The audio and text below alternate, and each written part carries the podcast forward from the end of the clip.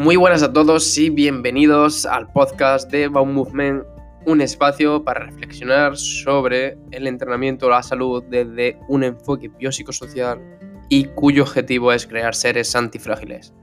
Así que sin más dilación, vamos con el episodio.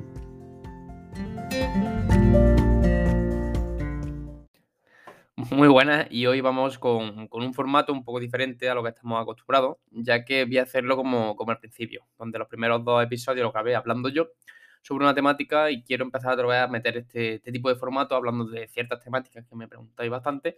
Entonces lo que voy a hacer es pues ir tratando pues esas, cuestiones, esas preguntas que me suelen hacer por Instagram, por, por el Telegram, etcétera, para que al final lo tengamos aquí y podemos escucharlo, pues ya sabéis dónde, pues al final en el coche, durante un viaje, durante un paseíto o directamente tranquilito a, tomando el solecito en algún lado. Así que hoy vamos a hablar un poco sobre lo que es el reposo absoluto, es decir, si es bueno o es malo o, qué podríamos hacer cuando, cuando nos lesionamos. Ya que desde hace mucho tiempo, pues lo típico que siempre se ha, se ha recomendado ha sido pues que se haga reposo y que no se mueva, que se espere X tiempo y que cuando pase X tiempo vuelva otra vez al trauma y que lo vea. Entonces, ¿esto es bueno, es malo, eh, qué influye, etcétera? Entonces, vamos a hablar sobre eso y sobre todo, para que tampoco sea muy, muy teórico y aburráis, también vamos a hablar un poco de qué estrategias podéis utilizar durante, durante este proceso, que normalmente suele, suele ser que estéis inmovilizados o directamente que hayan surgido ciertas molestias o cierta pequeña lesión, donde se podrán hacer bastantes cosillas. Entonces, vamos primero un poco a saber, a, normalizar lo que es el reposo y el trabajo durante esta fase y ya de ahí pasaremos a ciertas estrategias.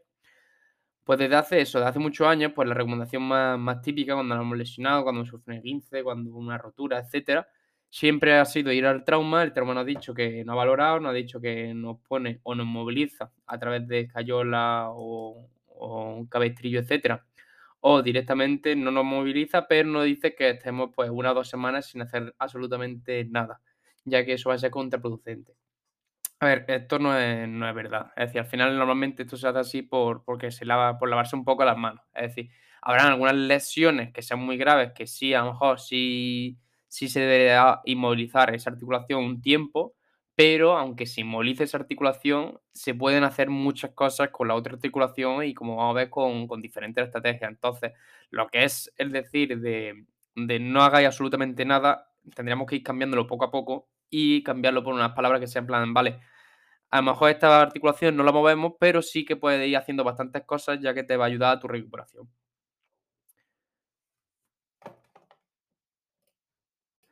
Y para que se haga un poquito más visual, directamente ahora voy a comentar un, estudio, ¿vale? Que lo subí ya en el resumen paper de Instagram, lo tenéis en historias destacadas por si lo queréis hacerlo de forma visual, o en el blog, en el artículo también de reposo, ¿vale? Por si queréis ver, eh, pues todo lo que es las variables que, se utilizaron.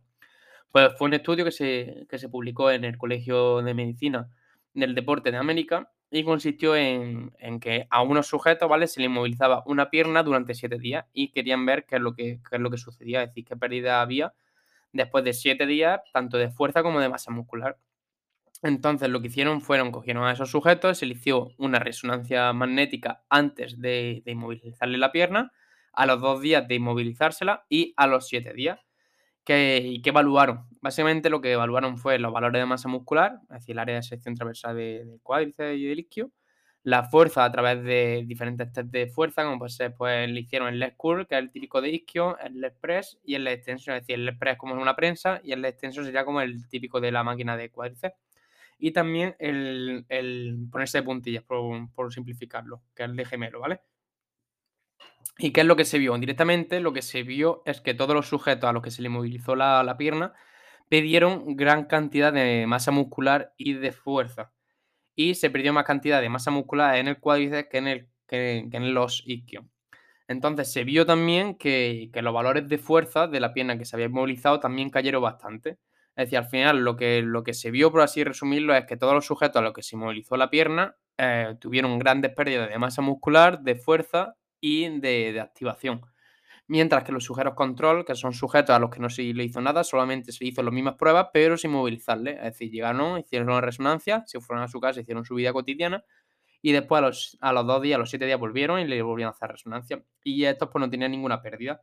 Entonces, solamente el hecho de de movilizarle esa pierna durante 7 días, es decir, que al final 7 días son poquito, ya trae bastantes perjuicios consigo mismo. Entonces, se podría hacer bastantes más cosillas para para reducir todas estas pérdidas, porque ya sabemos que eso, que la inmovilización, lo primero de todo, que es que va a producir un desuso y eso al final, pues, va a producir un montón de de pérdidas. Y ahora vamos a hablar de la segunda estrategia, que normalmente, pues, no se como que está un poquito infravalorada y que no se cree mucho en ella, ya que al final se trata de imaginar o de pensar. Y al final, pues eso, a los humanos lo que nos gusta es vernos haciendo cosas y ver si eso funciona o no. Pero esta estrategia para mí es de las más infravaloradas y de las más útiles que podemos utilizar en ese, en ese proceso de, de recuperación o de proceso de inmovilización. Y aparte de decir lo que hemos hablado antes, es decir, si, si hubiese alguna lesión, como ser un edema del suelo muy grande, etcétera, donde sí tiene que haber cierto reposo, es decir, más que con el motor imagery, ya se pueden hacer muchísimas cosas y no está contraindicado porque al final es imaginarse el movimiento, es decir, no, no, va, no, hay, no tiene ningún riesgo. Entonces, ahora mismo cuando el objetivo principal que quiero que os quedéis después de, de esto en una movilización en esta parte será buscar, seguir mandando las señales, las máximas señales posibles a la zona lesionada para que se sigan mandando señales cerebro-músculo y viceversa. Entonces, vamos a hablar un poco de eso, de lo que es el motor imagery o imaginería motora. ¿Esto en, en qué consiste?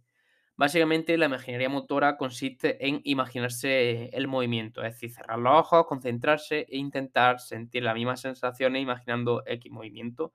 Por ponerlo así gráficamente de forma, de forma práctica, un ejemplo, imaginemos que vosotros tenéis un vídeo vuestro haciendo una zancada o incluso haciendo una leg extension. Vale, pues lo suyo sería primero ver ese vídeo, que sería pues, la observación de la acción, que también resulta beneficioso.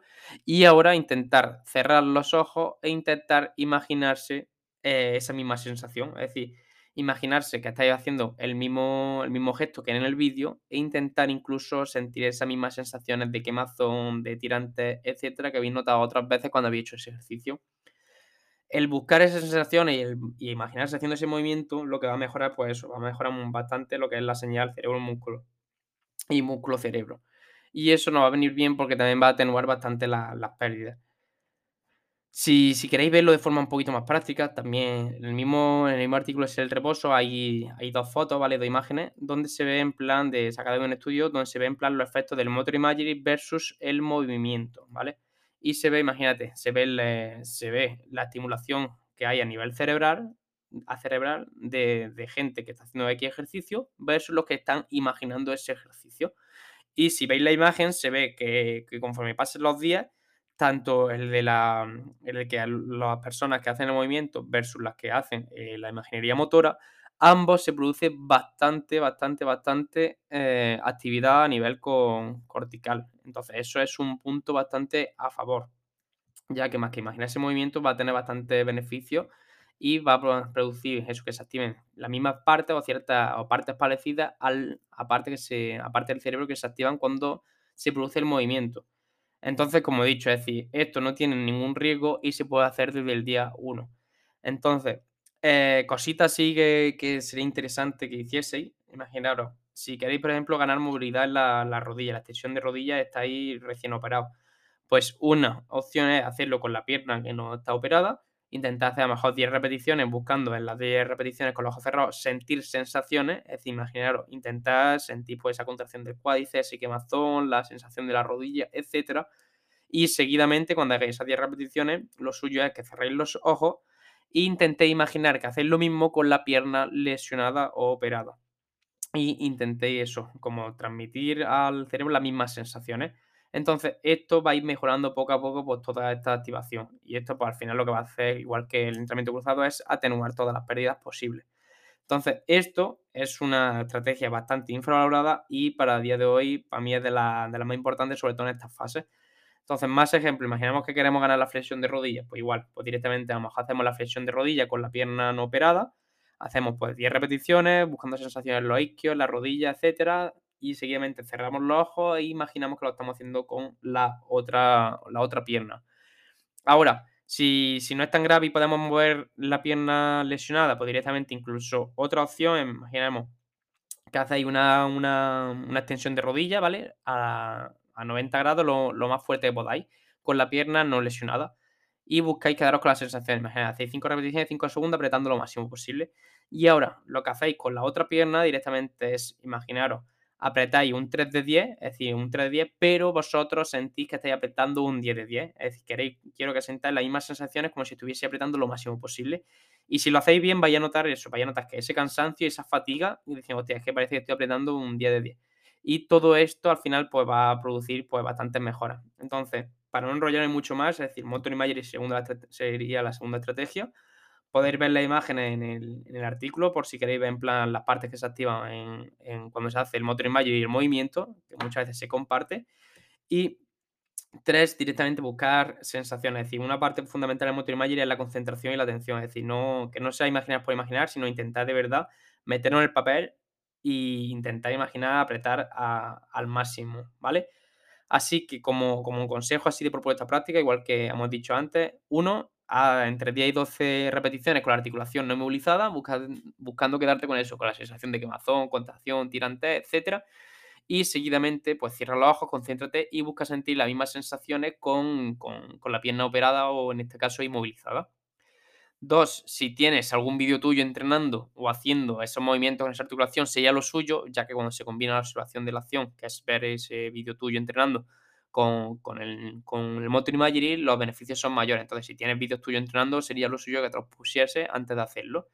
Y tres, busca pues en bastante movimiento, es decir, aunque solo sea la extensión, pues busca en la extensión, en la flexión, etcétera. Es decir, que no te quedes con solo movimiento, sino que al final busca bastante, bastante, variabilidad. Y la tercera sería la vibración local, ¿vale? La vibración local, pues, es la típica vibración que podemos hacer con una pistolita de vibración, etcétera. Y nos va a aportar también bastante beneficio. Es decir, esta sería junto al Motor Magic, pues son estrategias que no tienen ningún riesgo y, se puede hacer desde el día 1. Entonces, esto nos va a producir bastante beneficio, ya que va a mandar bastante información del músculo al cerebro. ¿Por qué? porque al vibrar de forma superficial va a mandar bastante información a nivel táctil. De, a través de la piel, pues va a estimular cierta, cierta fibra, ¿vale? Que hay, hay una cosita que se llaman usos musculares y dentro de los usos musculares, pues hay unas cositas que se llaman fibras 1A. Que eso que cuando vibramos superficialmente cerca del tendón, lo que va a hacer es que como, como la que la va a estimular y eso va a mandar bastante información al cerebro. Y sobre todo, en plan, para que nos quedemos, para traducirlo a español y que, y que os quedéis con algo directamente, cuando se produce esta vibración y se estimula este tipo de fibras, lo que va a mejorar bastante es la propiocepción. Entonces, si del día 1 ya estamos estimulando esa propiocepción, pues puede ser también una vía bastante interesante para empezar a emplearla. Lo ideal es que al final vibres cerca del tendón, es decir, cerca del tendón, si en este caso es la rodilla, pues cerca del tendón del cuádriceps y por ese lado, y de forma superficial. Es decir, no quiero que percute, no quiero que metes la pistola a fondo, sino en plan solo a forma superficial, busca con, incluso con los ojos cerrados, centrarte en las sensaciones de, esa vibración y de lo que estás sintiendo. Es decir, lo suyo es que ponga a lo mejor la pistolita de lado cerca del tendón y haga repeticiones de 15-20 segundos, buscando directamente notar pues esa sensación. Y esto lo que va a hacer al final es que se activen pues esas fibras, que, se, que estimule esa fibra 1A de los musculares, que va a mejorar bastante lo que es la propiocepción. Por tanto, si, puedes tirar pues, de este tipo de herramientas, como puede ser la vibración, con este tipo de ayuda, pues va a ayudar bastante a eso. A, uno, a mejorar la propiocepción y dos, a que no se pierda tanto pues, esa representación a nivel, a nivel cortical de la articulación. Por lo que esto va a mejorar también pues, pues esa propiocepción, esa estimulación de, los mecanorreceptores, etcétera, que te va a venir bastante bien para atenuar pues, todas las pérdidas. Así como consejo, este tampoco quiero tirarme mucho, así como consejitos te doy es que cuando tú estés vibrando, busca cerrar los ojos y concentrarte en, intentar saber qué partes te, están vibrando o te está vibrando. Es decir, lo suyo es que te lo hagan, que te, que te ahí el, cerca del tendón y que tú te, con los ojos cerrados intentes concentrarte en saber qué parte te están vibrando de la pierna. Es decir, si están vibrando más la parte de, interna de la rodilla, más la parte externa, etcétera. Es decir, todo esto a nivel muscular. Y eso también pues, va a mejorar la proposición y la representación de esa articulación. Dos, si no es tan grave y ánimo puede mover algo, es decir, no puede hacer grandes esfuerzos, pero sí puede hacer pequeñas contracciones.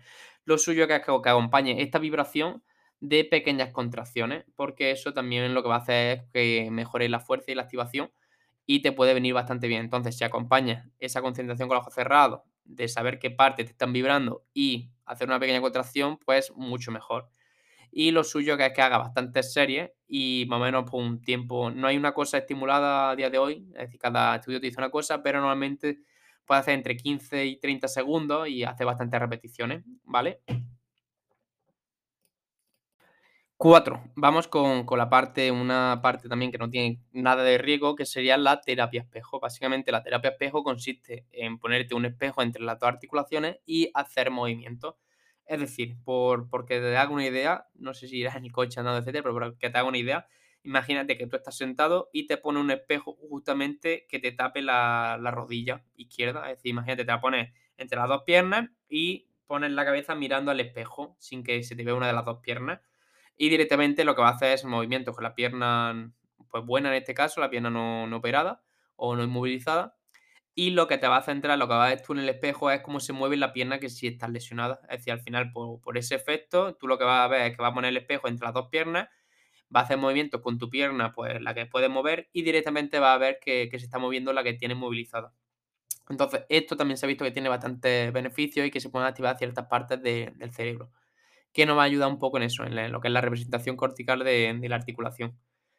Que, pues dicho de otro modo, pues eso puede ayudar también un poco a la propiocepción. Ya que al final en, esa lesión, ya sé que soy pesado con esto, pero con esta la- después lo que le trae la movilización sobre todo es una pérdida de representación cortical bastante grande. Es decir, que se va a perder bastante información de, cómo se encuentra la articulación, en qué posición, qué activación, etcétera. Y esto normalmente, esta terapia espejos, normalmente los atributos, los beneficios se, se deben a una neurona llamada neurona espejo, que gracias a estas neuronas, por lo visto, es capaz de activarse ese, el mapa motor y por tanto nos viene muy bien pues, dentro del proceso de inmovilización. Y como hemos dicho anteriormente, igual. Es decir, ya llevamos tres estrategias que no tienen nada de riesgo, que puedes hacer desde el día uno y mm, van a traer bastantes beneficios con, consigo. Entonces, ya hemos visto que el reposo absoluto no sería lo indicado y que hay bastantes estrategias. Ya llevamos tres. Y la entrenamiento cruzado a lo mejor sería la, la que hemos dicho que si, que si no tienes mucho nivel o no sabes adaptarte al entrenamiento, etcétera, pues sí, a lo mejor hay que, hay que uno ponerte en manos de un profesional o dos directamente esperar un poquito más de tiempo. Pero de todas maneras eso podemos hacer bastante. Ahora, por ejemplo, otra que me gusta bastante sería la, la discriminación táctil, ¿vale? Esto básicamente consiste en que tú seas capaz de, de- de discriminar, de eso es la palabra, con qué te están tocando, o si te están tocando, con qué objeto, etcétera. Es decir, la capacidad que tienes tú de, de saber con, de, de saber interpretar la información táctil con la que te tocan. Entonces, por ejemplo, esta herramienta igual nos va a ayudar bastante a mejorar esa representación de la articulación y, por tanto, pues va a mejorar bastante la propiocepción. Esta estrategia básicamente consiste, imagínate, para ponerlo de forma práctica. Ahí tengo un vídeo en YouTube, incluso tengo una publicación, pero por, porque hay una idea directamente es, imagínate que tiene, tienen que tocar con la rodilla, vamos a poner el ejemplo, la rodilla derecha, y te tienen que tocar con, con dos dedos, es decir, tú no estás mirando, tú tienes los ojos cerrados y empiezan a tocarte con dos dedos. Y esos dos dedos se van acercando, empiezan muy lejos y se van acercando.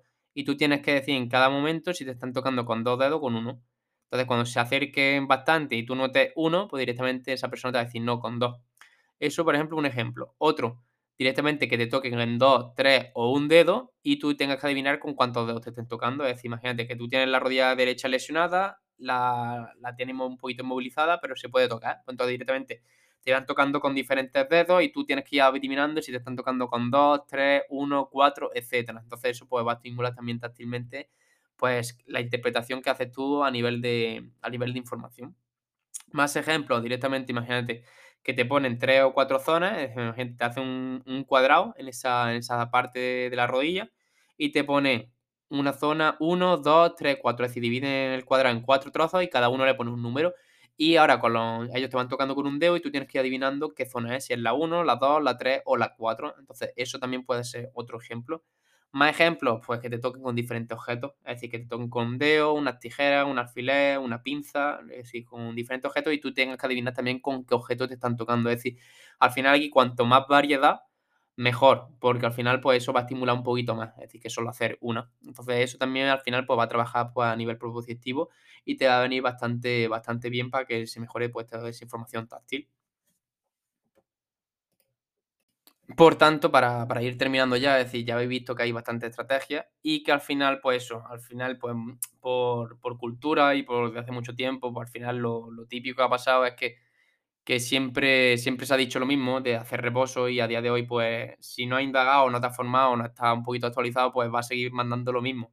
Entonces, eso le pasa tanto a médicos, tanto a fisios, tanto a redactadores, y al final muchas veces no nos lavamos las manos y es mejor decir, no, no hagas lo que te molesta que, que buscar estrategias. Pero a día de hoy, pues existen muchas estrategias que te pueden beneficiar, que no tienen ningún riesgo y que puedes hacer desde, desde el día uno. Entonces, si lo suyo es que la haya apuntado esta estrategia, incluso tengo en Instagram lo que hemos hablado, ahí tengo bastantes propuestas prácticas para que, que hagáis. Incluso en la, en la web de Movement.es, directamente en el blog, también tenéis tres artículos hablando uno de entrenamiento cruzado, otro de, de reposo y otro de, de, de, otra estrategia. Entonces ahí también, por si queréis indagar, también podéis utilizarlo. Pero lo que hemos hablado, al final, pues por, desde hace mucho tiempo por cultura se han hecho unas cosas y por no cuestionarnos en plan si eso es lo bueno o lo malo, pues directamente se siguen haciendo. Y al final, pues lo más fácil, pues es decir, pues si te molesta algo, algo, pues no lo hagas, me lavo las manos y listo. Pero los que nos dedicamos a esto, pues vemos que hay mucha estrategia y que se pueden atenuar las pérdidas bastante. Entonces se pueden hacer cositas desde, desde el día uno y podéis ponerla en práctica, pues aparte de que vayáis a establecer cierta rutina que os va a gustar y al final, pues eso, va a reducir, atenuar pues, todas las pérdidas que podáis. Por tanto, si eres una persona que, que, se ha, que, se ha, lesionado, está movilizada y le ha dicho pues, el médico que no haga absolutamente nada, etcétera, lo primero es consultar más o menos con, con alguien sobre tu caso, pero es decir, hay ciertas estrategias que no tienen ningún riesgo. Como hemos dicho, eso, el motor imagery, eh, la aplicación de Recognize, aguja táctil, terapia espejo, que eso no te va a producir a ti ninguna consecuencia y puedes hacer desde, desde el día uno. Así que lo suyo es que no tengáis tanto miedo y no tengas tanta cosilla por, por si hace algo y va a empeorar, porque se pueden hacer bastantes cosillas. Y directamente, si puedes, eh, contrata con algún profesional que te, que te lleve esta parte de, de, la rehabilitación y después, pues, con algún redactor que te lleve la parte de redactación. Pero eso, que al final no tengáis miedo, que se pueden hacer bastantes cositas y hay bastantes estrategias que no tienen ningún riesgo para que podáis hacer desde, el día 1. Así que nada, dejo este episodio por aquí. Espero que os guste este tipo de, formato, aunque aquí va, me enrollo bastante. Y nada, si, si, os gusta y me queréis dar algún feedback por Instagram, por Telegram, etcétera, pues lo agradezco para saber si más o menos os gusta este tipo de formato. Y si no, pues ya está. Buscaré directamente seguir con, con la entrevista y de vez en cuando meteré también este tipo de formato para, para resolver y resumiendo las dudas que, me, van surgiendo. Así que nada, nos vemos en, en el siguiente episodio. Me alegra saber que has llegado hasta aquí, ya que al final el tiempo es lo más valioso que tenemos. Y que pase el tiempo dedicando a formarte o a tener más conocimiento dice mucho de ti. Así que nos vemos en el siguiente episodio y nunca dejes de aprender. Hasta la próxima.